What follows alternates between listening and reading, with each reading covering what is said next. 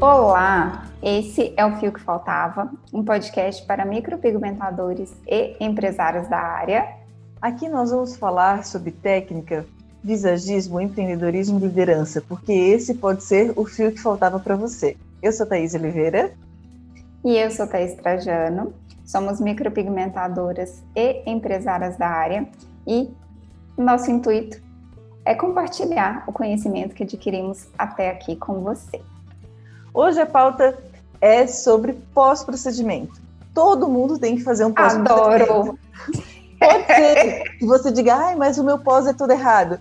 Eu não acredito que exista pós certo e errado. Tem algumas coisinhas que não poderia fazer, ok. Só que, claro que cada micropigmentador vai ter é, alguma dica, alguma forma que trabalha, né? E eu já mudei muito meu pós nesses anos todos de, de procedimento mesmo, né? De trabalho na área. Eu também. Pois é. O principal deles, para mim, foi me atentar aos produtos que tinham, né, e que eu usava e se podia utilizar numa pele aberta ou não, né? Mas teve outras é, peculiaridades ali sobre lavar, não lavar, quantas vezes lavar. Gente, é isso é muito. Antes eu pedia para cliente não lavar por uma semana. Quem eu... só está escutando não está vendo a minha cara. eu nunca passei por isso, porque eu sempre pedi para lavar, mas já aconteceu de cliente minha chegar para mim, ai, ah, a minha amiga falou que não podia lavar e chegou, gente, com uma crosta, uma sujeira, tudo junto, que não deu certo, obviamente, né? Eu já mas... pedi para não lavar. E assim, é uma coisa que foi orientada né, pelos cursos que eu fiz, etc e tal. É, não tinha tanto conhecimento quanto tenho hoje na época, mas hoje eu olho e falo, meu Deus do céu, como eu fiz isso? Hoje é justamente o contrário. Meu pós-procedimento, no primeiro dia, eu peço para lavar de hora em hora.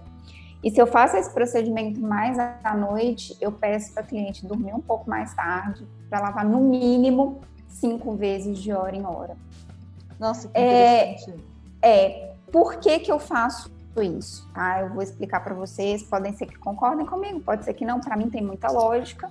É, quando a gente faz uma ruptura na pele, solta-se uma linfazinha. Essa linfazinha, ela vai dar origem à casquinha. Se eu lavo essa sobrancelha de hora em hora, eu vou tirar essa linfazinha antes que ela endureça suficiente para ter a formação dessa casquinha. Se eu não formo casquinha, eu tenho uma melhor fixação de pigmento, porque quando essa casquinha desprende, ela acaba tirando o pigmento. Se ela desprende na hora que ela tem que se desprender, ela vai levar um pouco de pigmento, mas se ela desprende antes, ela leva muito mais. Então eu sempre peço para lavar de hora em hora por esse motivo. E depois que eu comecei a fazer isso, eu notei que a fixação é muito, muito, muito melhor fora os outros cuidados que eu passo também, que eu vou compartilhar com vocês daqui a pouco. É, essa, é, essa maneira de trabalhar, a primeira vez que eu tinha ouvido falar foi com a Evgênia, a Itas, né? É, de, remover esse exudato, de da gente realmente lavar muito os lábios, porque o curso que eu fiz com ela foi de lábios, né? Só que eu empregava isso nos lábios e não empregava isso na micropigmentação de sobrancelhas. Daí depois, com o tempo, né, a gente foi observando que, ah, realmente, se não dá casquinha no lábio, também não vai dar na, na sobrancelha, né? Mas o, uma outra coisa que me chamou muita atenção, que antes eu pedia para minha cliente não fazer, era utilizar vitamina C na micropigmentação. E isso também era uma coisa que os professores afirmavam muito para a gente lá no começo, né? Ah, não pode usar nenhum tipo de creme, nem vitamina C, porque clareia o procedimento. E isso eu levei para minha vida de micropigmentação, até o dia que eu fui escrever um artigo, que eu tive que pesquisar sobre isso, e foi provado completamente ao contrário, que não, que pode ser utilizado, e em alguns casos a gente até viu melhora, né? Teve alguns que não, mas na maior parte dos casos nenhuma teve perda de, de pigmento por causa de usar um produto com vitamina C. É claro que a gente está falando de um produto que é com uma vitamina C não encapsulada, que ele não tem outros ativos clareadores, né? Enfim, é só. Não é uma vitamina. Não é uma. Não é uma vitamina com intuito de clarear a pele. É, com o intuito de clarear, ou no, no sentido de realmente é, afinar, enfim, né? Que a gente vê alguns outros cremes que tem muita química junto, muitos outros ativos que são importantes também, mas não devem ser utilizados na micropigmentação e principalmente nessa primeira semana ali de, de cicatrização, é, né? É bom você deixar isso claro, tá? Senão a galera vai pedir para todo mundo usar vitamina C e aí talvez não vai ser muito legal. Isso, tem uma vitamina C específica, tem que ser encapsulada, tem um pH, né? Depende do pH do produto e também não é, é a finalidade do produto, né? Então isso é um assunto para um outro podcast.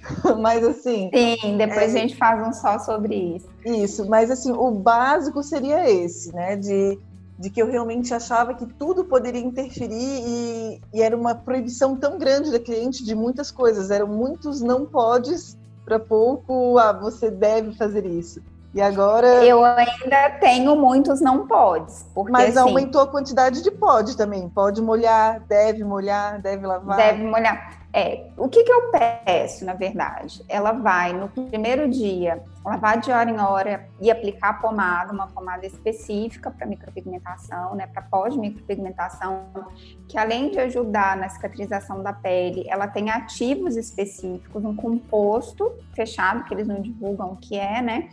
Mas para poder ajudar nessa fixação do pigmento. É, a partir do segundo dia, por sete dias, eu peço para lavar duas vezes ao dia e aplicar essa pomada cinco vezes. Peço para suspender todos os produtos que ela estiver usando na pele, todos, todos, todos, todos. Na face inteira? Única, na face inteira. Eu deixo ela continuar usando protetor solar, não na sobrancelha, peço para dar um espaçamento. Maquiagem também, pode usar, mas também dando espaçamento, intervalo para que não entre em contato com a sobrancelha. É, peço essa suspensão por uma semana.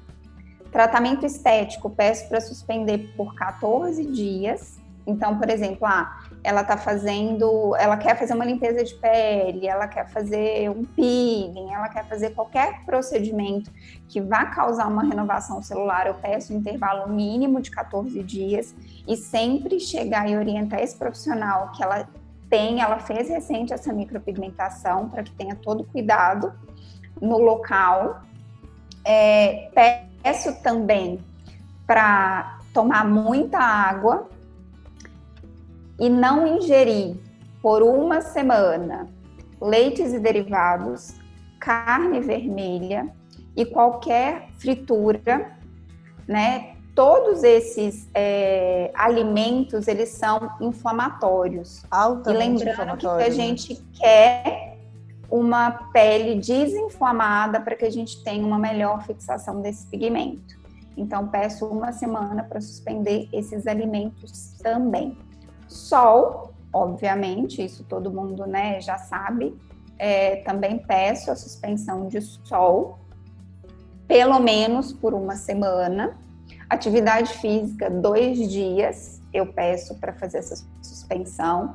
A pele, nesses primeiros dois dias, ela ainda está mais exposta, existe bactéria na transpiração que pode infeccionar o local, e além de infeccionar o local, os sais eles podem é, afetar na fixação desse pigmento, né? Tudo que é sal a gente sabe que pode afetar. É, e o meu pós é mais ou menos esse. É, para mim, eu sempre peço para minha cliente é, beber muita água no pós, né? Peço para ela evitar sol, né? E ela, se ela me perguntar, ah, mas nem na minha perna, não, nem na perna, tá? É, ela pode caminhar, atravessar uma rua, esse tipo de coisa ela pode fazer, mas assim, se e fazer compra, né? É, mas assim, se expor ao sol, fazer caminhadas longas, exercício no sol, não pode, tá? Os tratamentos estéticos eu peço mais tempo do que você, é no mínimo 21 dias, mas põe mínimo nisso, tá? E se alguém me perguntar, ah, mas e como é que eu vou poder fazer o retoque, meu tratamento estético? Aí eu faço um sanduíche, tá?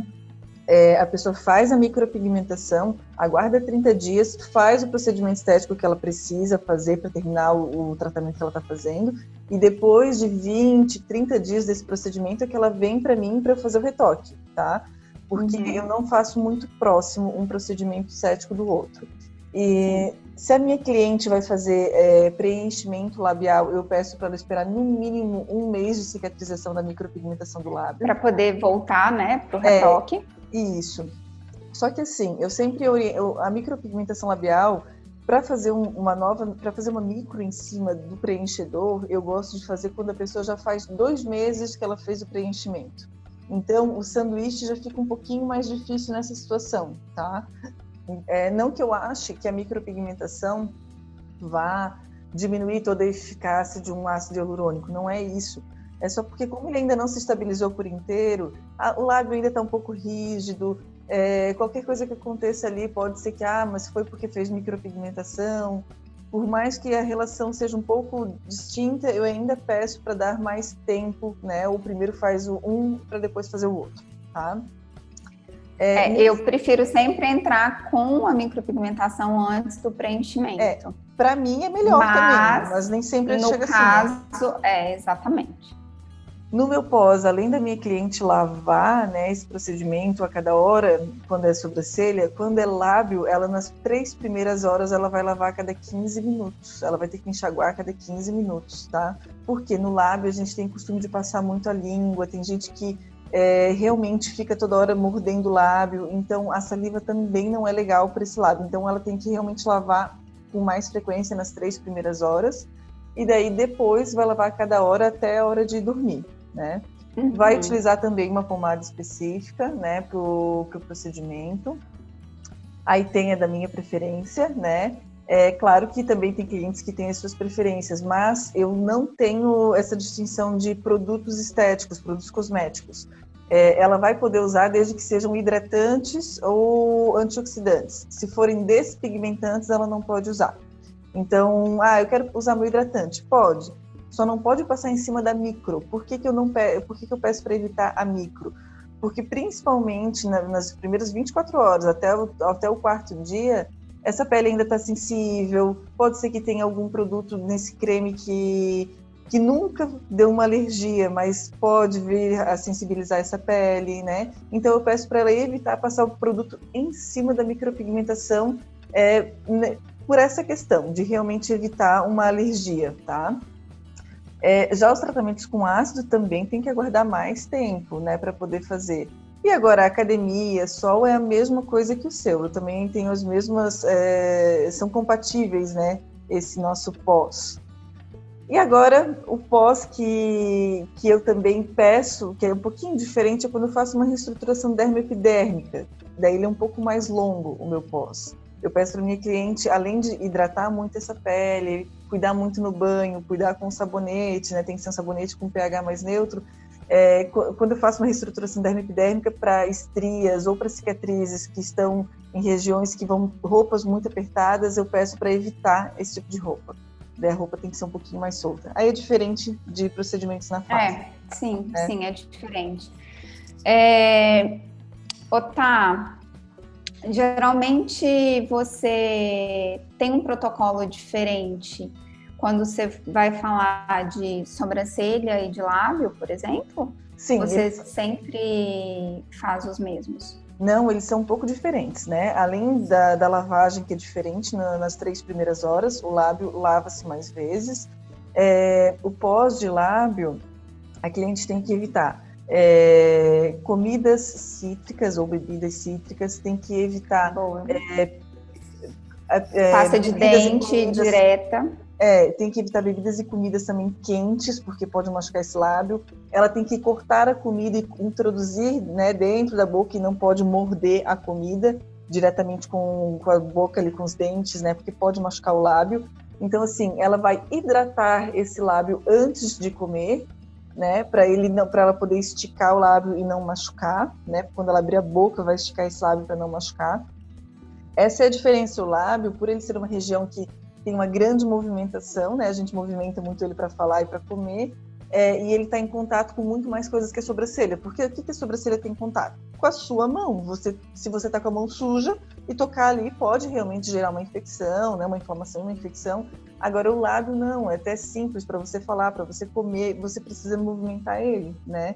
Então, eu peço realmente muito cuidado. Tem que hidratar o tempo inteiro o lábio, né, tá? É, tem que realmente tem que hidratar muito, mas assim, em ambos eu sempre peço, né, para ambos é, evitar muito álcool também depois do, do procedimento, por pelo menos uma semaninha, tá?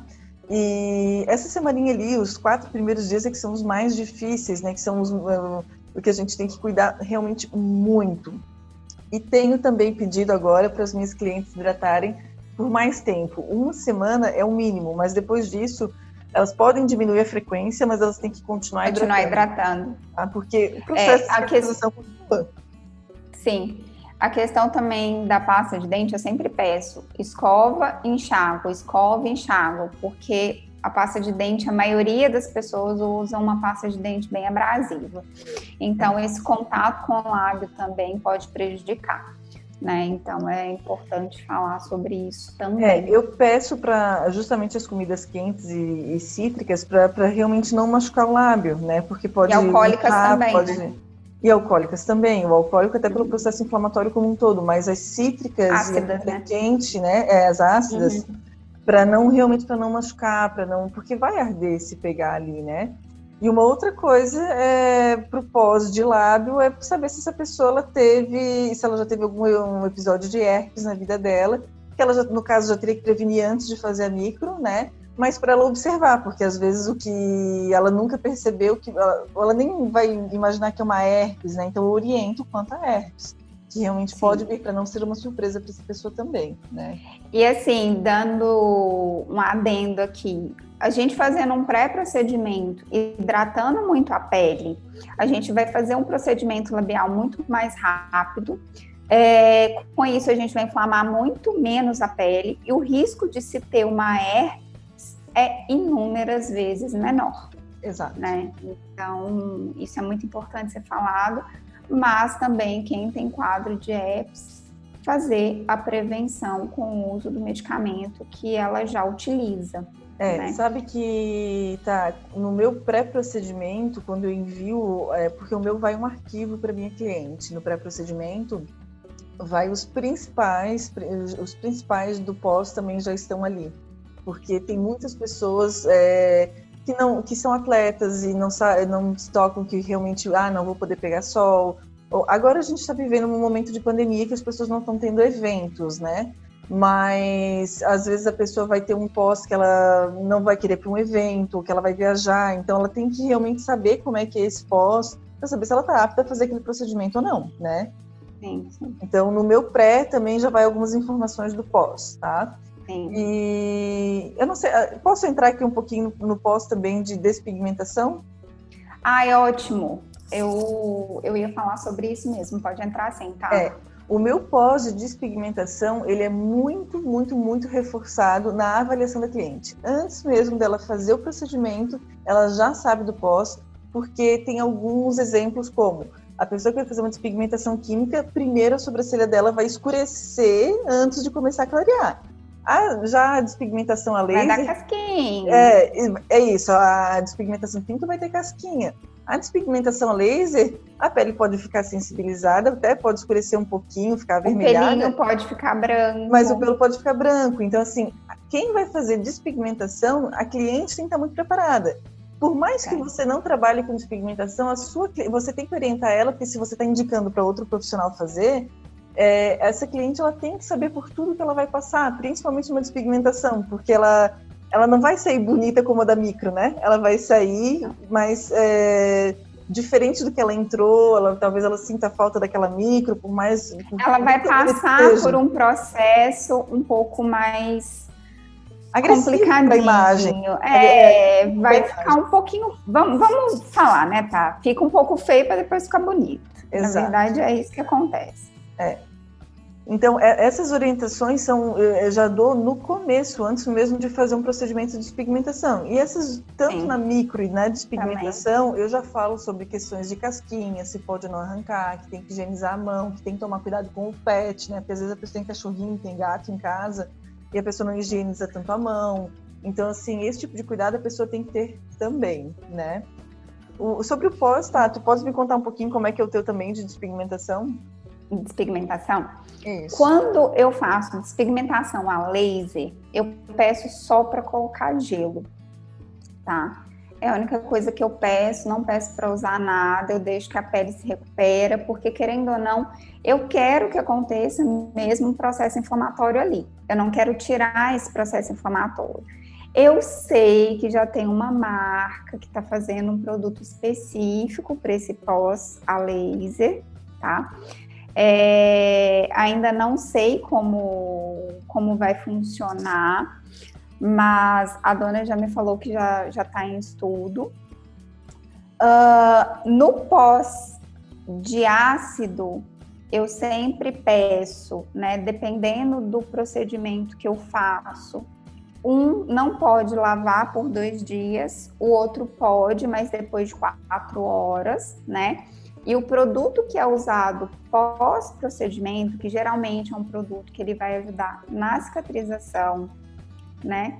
E na inflamação da pele, primeiro a gente trata com calmantes e depois a gente entra com o para cicatrização, né? O para cicatriz em um protocolo é diferente os produtos.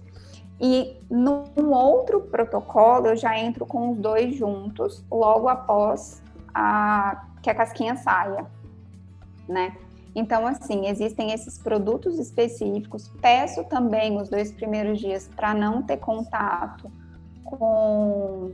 para não praticar atividade física, a pele ela vai estar tá mais exposta, né? É, a questão da ingestão de água, ela é muito importante, porque muito desse pigmento vai ser eliminado, vai ser quebrado e o organismo que vai eliminar, então precisa de uma pele muito preparada para eliminação né, desse pigmento também. Evitar também todo tipo de consumo de alimento que seja inflamatório, né? porque eu preciso de um sistema imunológico muito potente ali, eu preciso que a potência máxima dele esteja nessa região. Então, quanto menos inflamado esse corpo estiver, muito melhor. E é basicamente isso. São esses os meus cuidados pós de despigmentação química. É, então a gente pode perceber que água não falta em nenhum, nenhum dos pós. Todos os pós são todos, todos, tem água em tudo. Todos. Né? A única coisa assim que eu talvez faça um pouco diferente a questão da mama, né? Porque não dá para a pessoa ficar passando pomada toda hora. É. O primeiro dia eu peço sim para lavar de hora em hora, é um pouquinho mais complicado. É, mas ao mesmo tempo tem a vantagem de poder deixar um pouquinho mais de pomada ali na região, né? Porque essa região ela tem que ser muito bem hidratada. Peço para usar um sutiã muito levinho e esse sutiã ele precisa ser trocado diariamente. Exato. É muito Nossa, importante, importante isso, né? Então, não ficar ocluindo, não ficar colocando plástico filme, uhum. porque eu preciso que essa pele ela respire também. Então, e aquelas então, gases para ferimento aberto? Eu não gosto, tá? Porque como às vezes pode soltar uma linfazinha, etc. Pode e tal, é, eu prefiro que não use. Eu prefiro que realmente deixe livre. Se tiver em casa, né? Se a pessoa tem essa oportunidade de ficar mais em casa, ficar sem sutiã mesmo, para essa pele respirar. Bacana. É, é, o pós-procedimento é muito particular de pessoa para pessoa, né, de profissional para profissional. Eu já percebi que muitos dos meus colegas foram mudando também ao longo do tempo, né, o pós deles. E não tem, eu não tenho problema algum de testar, né? E às vezes a cliente me diz assim: "Ah, Thaís, mas no ano passado não era assim". Olha, às vezes no mês passado não era assim, às vezes no retoque já, eu já estou mudando alguma coisa porque alguém observou. Eu já falo, eu já falo, olha, gente, já mudou, não é mais, agora é. desse jeito eu tô vendo que dá muito mais certo. Porque é o que você falou, cada um tem sua experiência. E Exato. vai vendo o que vai dar mais certo, o que vai conseguir um melhor resultado. Esse, dessa forma, é o que eu consegui diminuir muito os meus retoques né? E algumas clientes, aliás, uma porcentagem bem grande das minhas clientes, às vezes eu nem preciso fazer retoque, mas cada um se adapta de um jeito. Exato.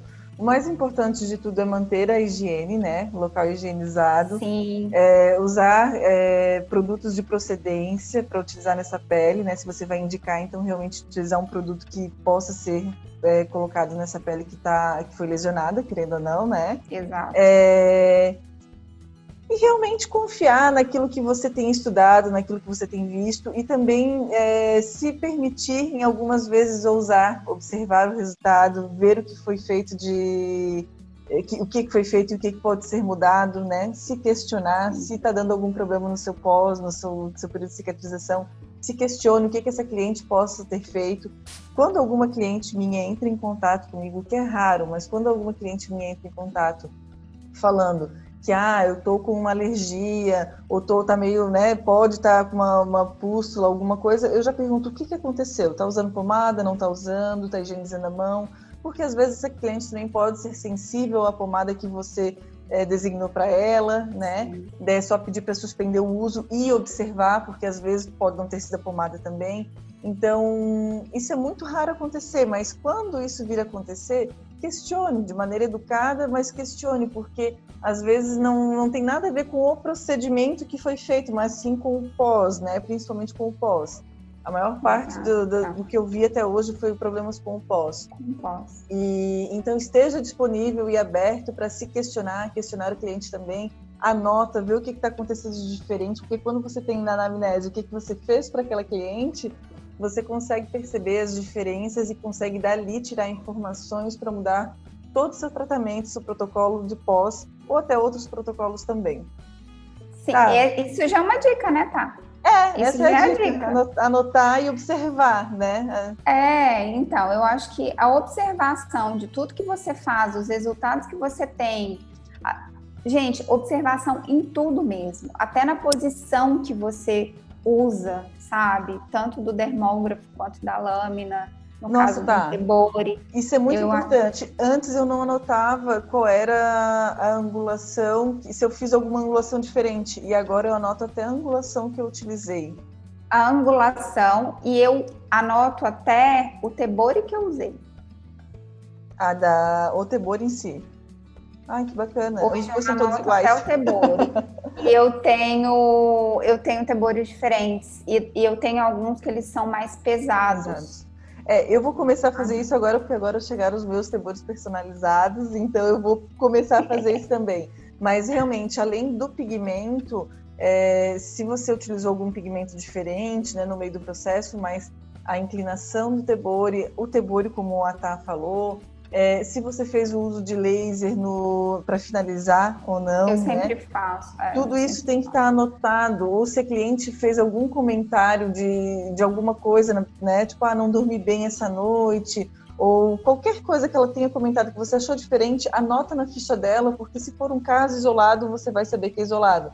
Mas se muita Sim. gente reclamar, você vai conseguir ver se o que que você fez, se foi a angulação, se foi a pomada que você mudou, né, ou um lote de algum pigmento, qualquer coisa você vai conseguir identificar pelas suas anotações. Exato. Bom. É isso, tá. Acho que foi bem gostosa essa conversa.